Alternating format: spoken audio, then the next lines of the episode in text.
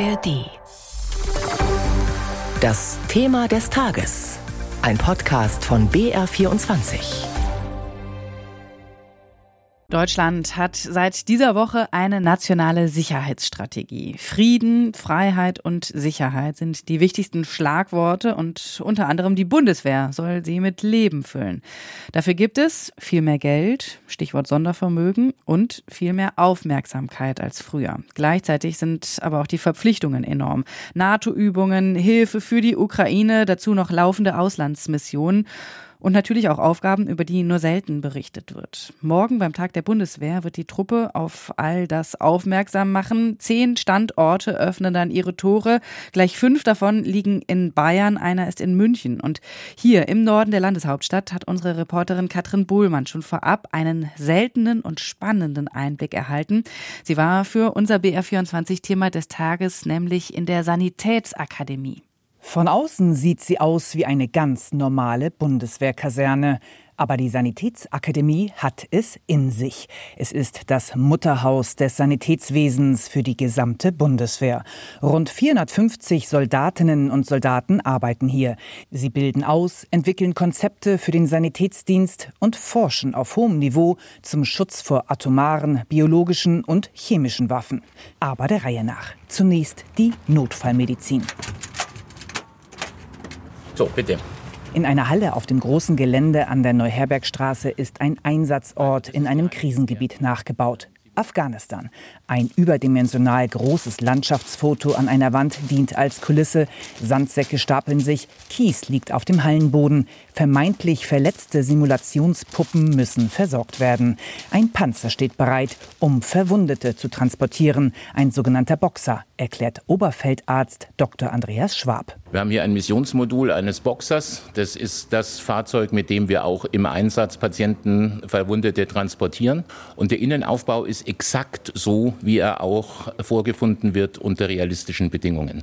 Das heißt, es kann unter Live-Bedingungen Train as you fight trainiert werden. Ich selbst war zwölfmal im Auslandseinsatz und habe schon unter allerlei Bedingungen gerettet. Und wir müssen vor allem schnell arbeiten. Und das ist der Hauptgrund dieser Ausbildung. Neben den deutschen Soldatinnen und Soldaten werden hier auch Kollegen der ukrainischen Armee geschult. Seit fünf Monaten kommen sie dafür regelmäßig nach München. Rund 60 Ukrainerinnen und Ukrainer sind bereits fortgebildet worden.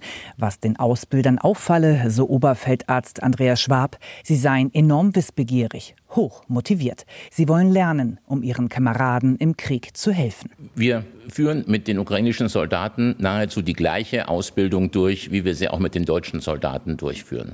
Der große Unterschied ist eine psychische Belastung für unser Ausbildungspersonal, weil sie wissen, dass die Kameradinnen und Kameraden, die jetzt am Training teilnehmen, direkt an die Front verlegen.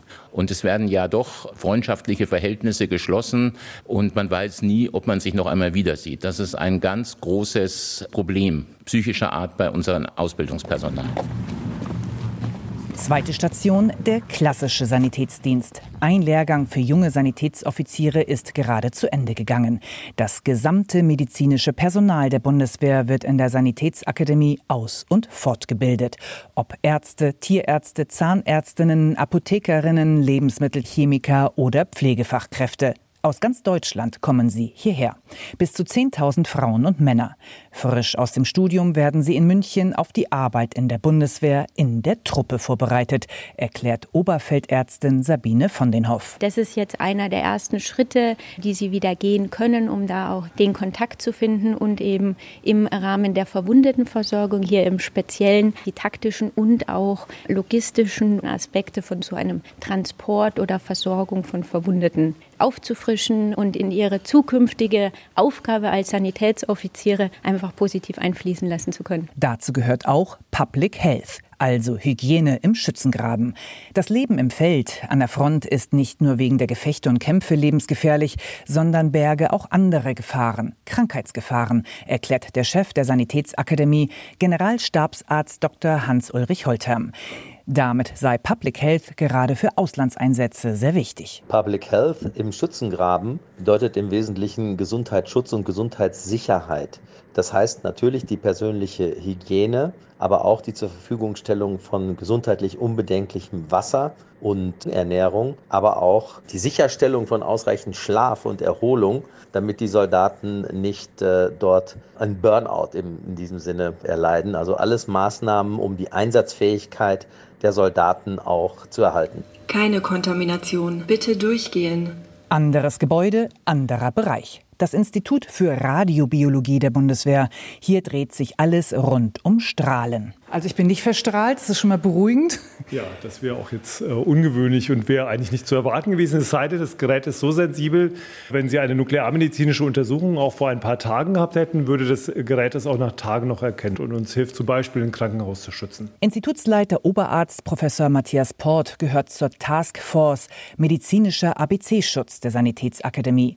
Zusammen mit den Kollegen aus den benachbarten Instituten für Mikrobiologie sowie Pharmakologie und Toxikologie Toxikologie. Das ist eine Gruppe, die wir bei Strahlenunfällen, Strahlenangriffen sehr kurzfristig, das heißt innerhalb von maximal 72 Stunden weltweit schicken können die dann die Aufgabe hat, vor Ort Leute zu untersuchen, zu beraten, gegebenenfalls auch zu behandeln und vor allen Dingen Proben zu sammeln, die wir dann im Labor spezifisch für diese Fragestellung äh, Verstrahlung, Unfälle mit Strahlung ähm, untersuchen können. Viele Jahre habe es kein Interesse an der Abwehr und dem Schutz von Nuklearwaffen gegeben, berichtet Matthias Port, auch seitens der Bundesregierung.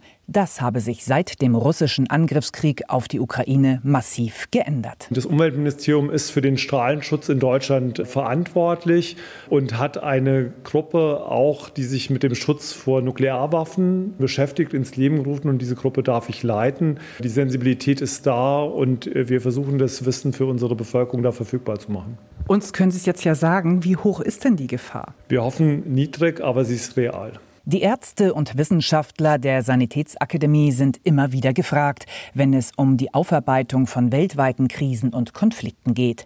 So hat das Institut für Pharmakologie und Toxikologie die Vergiftung vom russischen Oppositionellen Nawalny aufgeklärt. Es lieferte den eindeutigen toxikologischen Befund eines versuchten Giftmordes mit beispielloser politischer Brisanz. Das Institut für Mikrobiologie war in der Corona-Pandemie von Beginn an Vorreiter, hat die ersten Fälle in Deutschland nachgewiesen, international zugänglich gemacht und die weitere Virusausbreitung sehr genau beobachtet. 60 Jahre Münchner Sanitätsakademie gilt auch deshalb als eine Art Erfolgsgeschichte ungeachtet der vielen Diskussionen über den allgemeinen Zustand der Bundeswehr.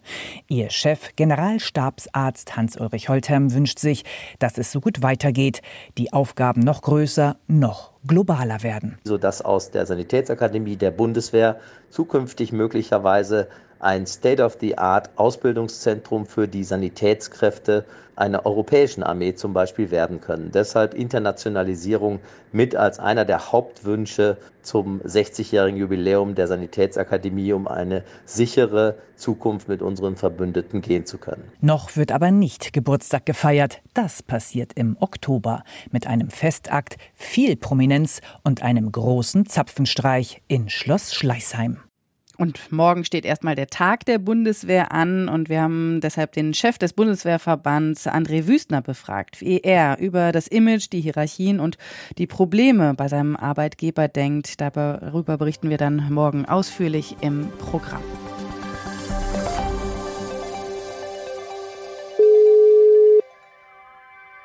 Ich glaube, dass ich gleich voll den Blackout kriege. Vielleicht fragst du dich manchmal, was wäre, wenn du es einfach machst, wenn du endlich anrufst. Vielleicht möchte ich sowas hören wie, dass ich damals einfach okay war, wie ich war. Ich bin Lea und ich helfe dir bei diesem einen Anruf, den du dich einfach nicht traust.